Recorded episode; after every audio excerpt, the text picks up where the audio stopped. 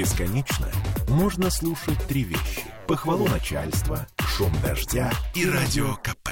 Я слушаю радио КП и тебе рекомендую.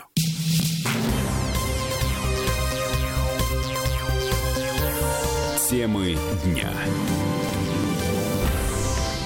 А что там у нас в поликлиниках? На прошлой неделе был сумасшедший дом из-за, цитирую Беглова, вертикального роста заболеваемости. А На этой неделе власти вроде бы справились с коллапсом, но сумасшедший дом никуда не делся. Это мы вернулись в петербургскую студию радио «Комсомольская правда». Я Олеся Крупанина. Я Дмитрий Делинский. Для начала давайте послушаем официального представителя Комитета по здравоохранению Ольгу Рябинину. На данный момент действительно система амбулаторного приема граждан работает э, с очень высокой нагрузкой. А Впервые за последние годы, даже если мы говорим о периоде пандемии, у нас э, количество граждан, которые находятся на больничном, э, выросло практически до 200 тысяч. То есть под наблюдением находится сейчас э, более 198 тысяч граждан. Из них подтвержденный коронавирус у 95 тысяч. То есть напомню, что у нас за прошлые волны пандемии в декабре 2020 года максимум был 150 тысяч граждан на больничном. То есть мы превзошли прошлые пики. Соответственно, э, к сожалению, в поликлиниках у нас тоже врачи болеют. Э, По разным э, учреждениям где-то количество заболевших медработников от 10 э, до 20 процентов. На оставшихся ложится большая нагрузка. И поэтому, вот, к сожалению, вот в ближайшие часы после вызова не всем получается дождаться врача. Но все-таки надо отметить, что большая часть вызовов в Петербурге удовлетворяется в течение 24 часов. Сутки. Но запомним это. А вчера и сегодня наши коллеги из пишущей редакции «Комсомольской правды» пробежались по десятку поликлиник в центре и на окраинах, чтобы, ну так, на своей собственной шкуре почувствовать, э, как это все сейчас.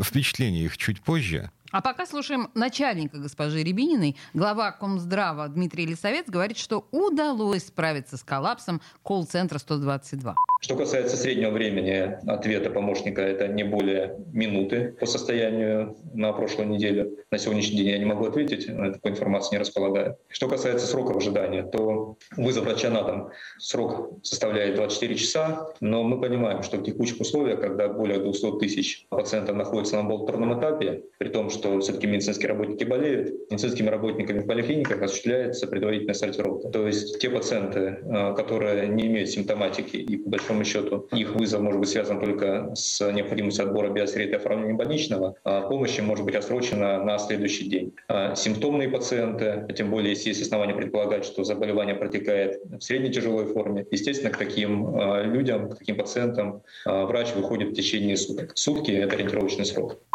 И снова сутки. Ну, начальник... Главный сказал. Да, да, и, и подчиненный. В общем, все сходится. А что касается очередей в поликлинике, то, по словам господина Лисовца, э, фотографии, которые облетели все СМИ на прошлой неделе, весь интернет, они были сделаны за час до приема. Просто люди пришли заранее. Э, Для решения проблем в некоторых поликлиниках поменяли время работы и бросили все доступные силы, э, вплоть до врачей из кожвен-диспансеров. Ну и главное, на этой неделе появится возможность записаться на прием к участковому терапевту в красных зонах поликлиник через портал Горздрав. А еще наши власти пытаются побороть систему, чтобы у врачей появилась возможность открывать и закрывать больничный дистанционно, без личного осмотра пациентов. Слушаем губернатора Александра Беглова.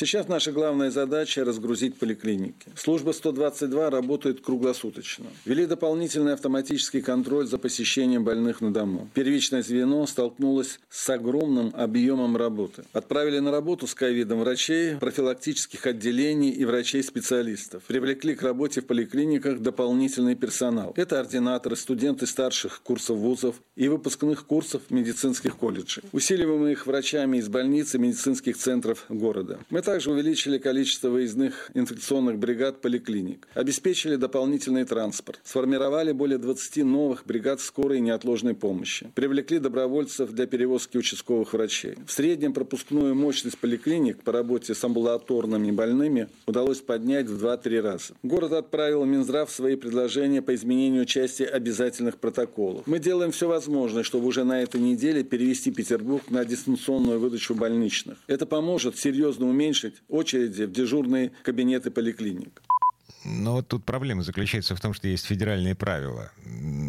Ну, и, э, я не знаю, как их обойдут, если э, лоббистских возможностей господина Беглова хватит на то, чтобы обойти федеральные правила Минздрава. Может быть, срастется. Но так или иначе, вот на этой оптимистичной ноте переходим к тому, что происходит в петербургских поликлиниках. На самом деле происходит. Коллега Сергей Волчков у нас на связи. Мужественный Сережа, привет. Добрый вечер. Ну и так вот общие впечатления. Слушай, общее впечатление, возможно, меня сейчас назовут проклятым пропагандистом, но я не нашел до сих пор очереди.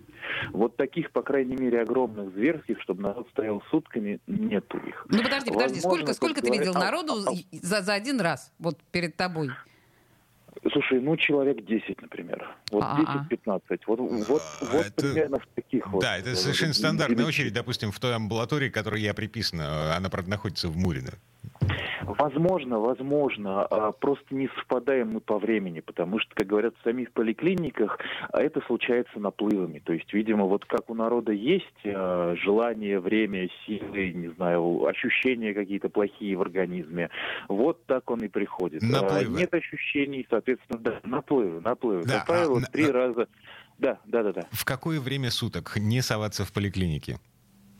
А, Три э, пиковых момента, скажем так. Это, во-первых, утро, то есть это вот часов 9-10, примерно вот так.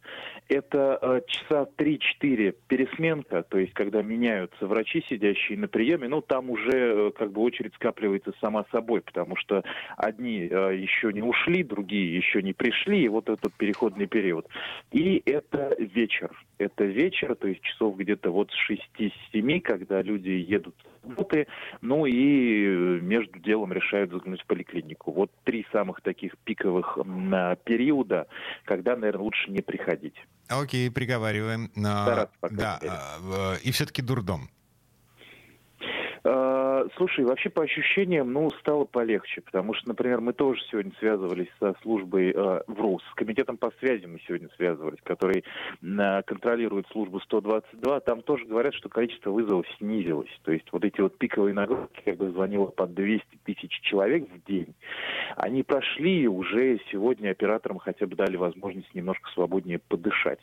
Ну вот, возможно, вот эта вот истерия первая, она закончилась вокруг омикрона. Ну и как бы э, люди поняли на своем опыте, что скорее всего он не так страшен, как его малюют, в том числе некоторые наши недобросовестные коллеги. И что э, действительно, ну, можно там где-то переждать, где-то обойтись противовирусным и не бежать сразу к врачу. Это тоже плохо, конечно, когда человек э, думает, да ну его, лучше я дома посижу, а к врачу не пойду, потому что попаду, не попаду, непонятно. Это тоже плохо. Но, блин, времена не выбирают.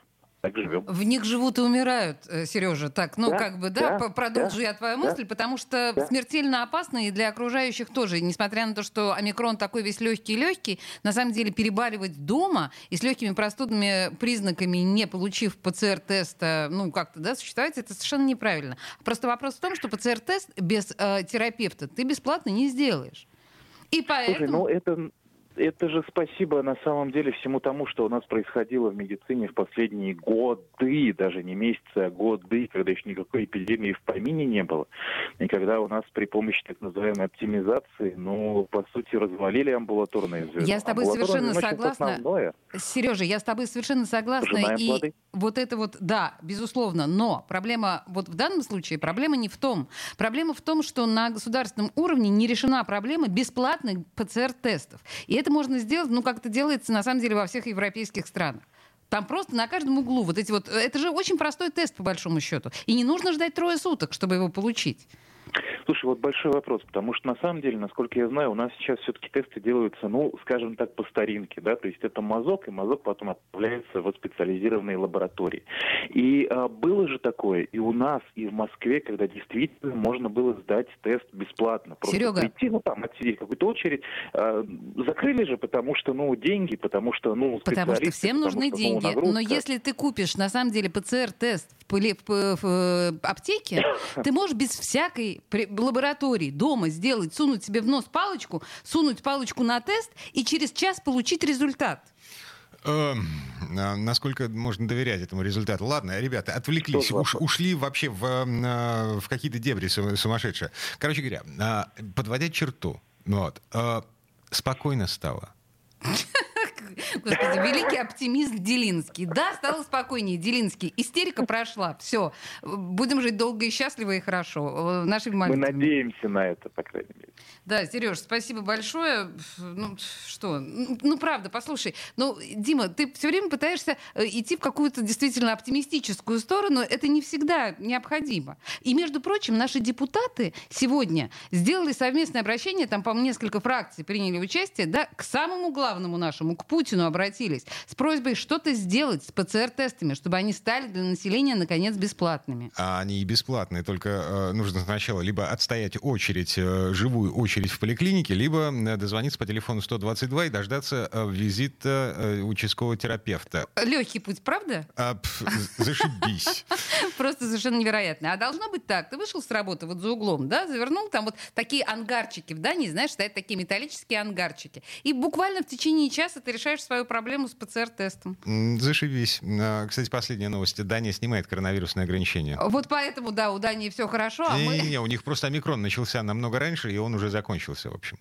А у нас, я напомню, э, к середине февраля пик заболеваемости. И что ты хочешь сказать, что к середине февраля, после середины февраля он спадет, и мы сможем уже начинать открываться. Веришь в это, оптимист да. Делинский, да? Да, да, да, да, да. Давайте вместе в это верить. Э, по крайней мере, Беглов нам говорит, что, ну, ну еще две недельки потерпеть. Ну что, не сможем, что ли? А, потерпите минут пять. Сейчас реклама и новости. Мы вернемся в эту студию буквально через пять минут. Темы дня.